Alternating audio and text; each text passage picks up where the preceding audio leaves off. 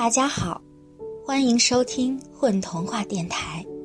今天为大家带来的故事是《金岛》，这是一个关于自由和友谊的故事。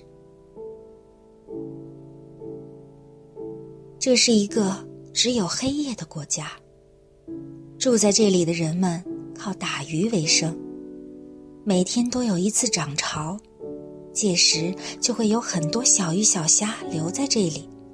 这就是他们的早餐、中餐和晚餐。这里的人们不懂什么是星星，什么是月亮。咸咸的海风像裹着墨汁一样，把黑暗散播到每一个角落。他们终日靠人造灯光来获得光明。每个国家都有自己的统治者，这里也不例外。只不过，这里的子民没有一个人看到过他们的国王长什么样子，也没有金碧辉煌的城堡。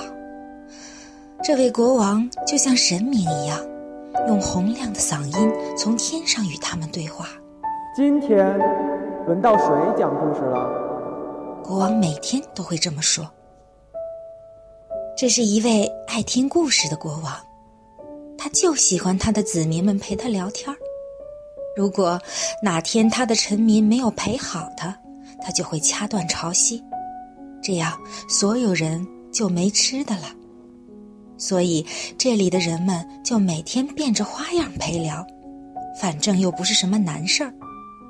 日子就这么一天天过去，直到，快看，那是什么？城里的人们议论纷纷，大家都在抬头往上瞅。情景堪比我们看见日食。只见天上漏了一个洞，上面闪烁着的像无数的珍珠，又像一双双眼睛。一条淡淡的银色带子横跨之上，那分明是璀璨的星空。这样的奇景仅仅出现了几秒，就又是一片黑暗了。但是那震撼的美却刻在了每个人的心里。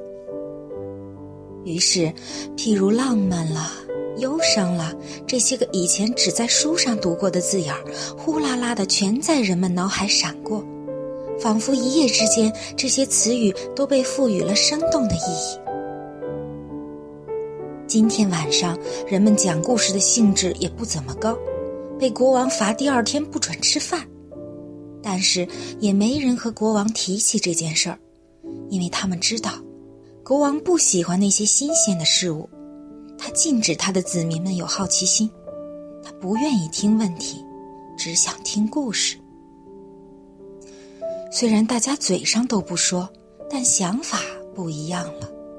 尤其是小木匠，他反复的梦见那片璀璨的星空，那些星星有多少颗呢？那片星空到底有多大呢？他茶不思饭不想。脑袋里成天都是这种事儿，最后他把想法付诸于行动，造了一个长长的梯子，梯子立起来看不见尽头，仿佛真的能通到天上。他顺着梯子爬呀爬，一只猫盯着他看。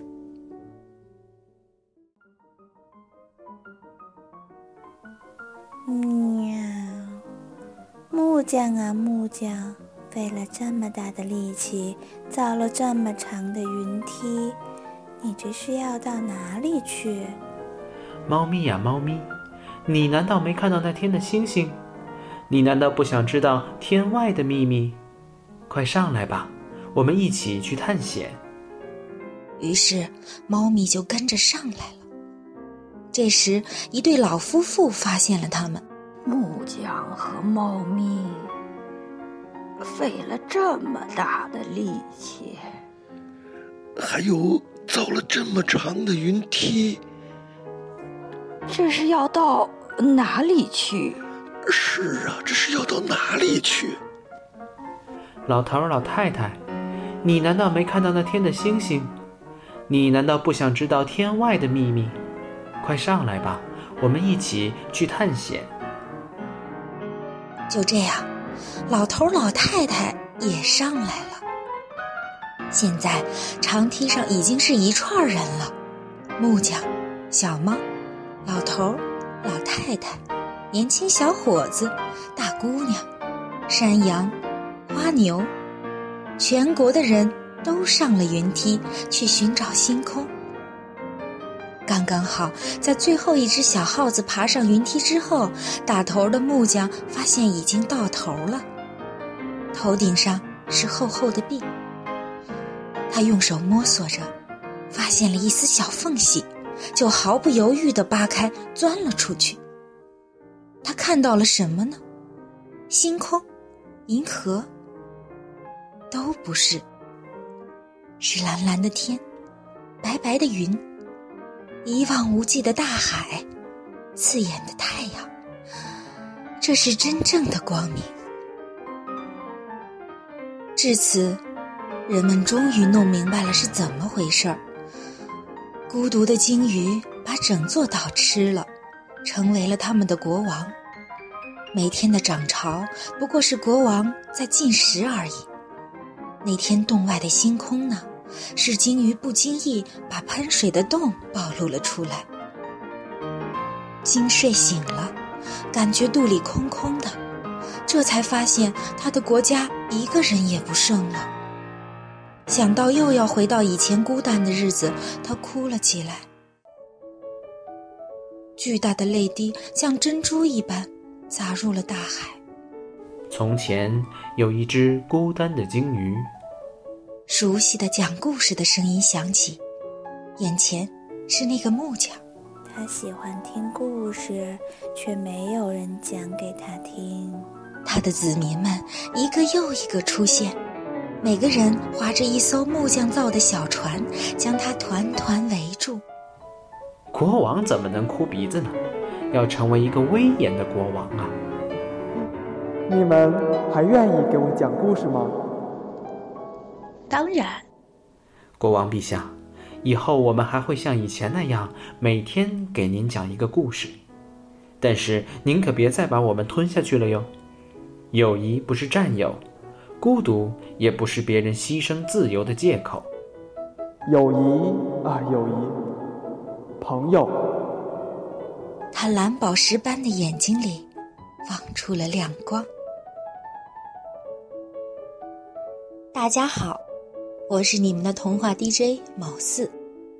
大家好，我是女王，我是故事里的木匠。大家好，我是故事中国王的配音者曲木南。大家好，我是小左。大家好，我是天水。我是喵。大家好，我是石雨田儿。我是老聂，我们是童话中的老年夫妇。